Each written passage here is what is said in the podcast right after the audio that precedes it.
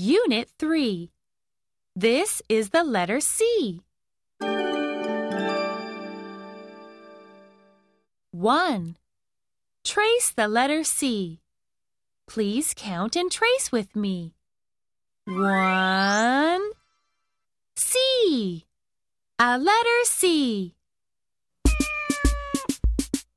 C is for cat. is for cat. C, C, C.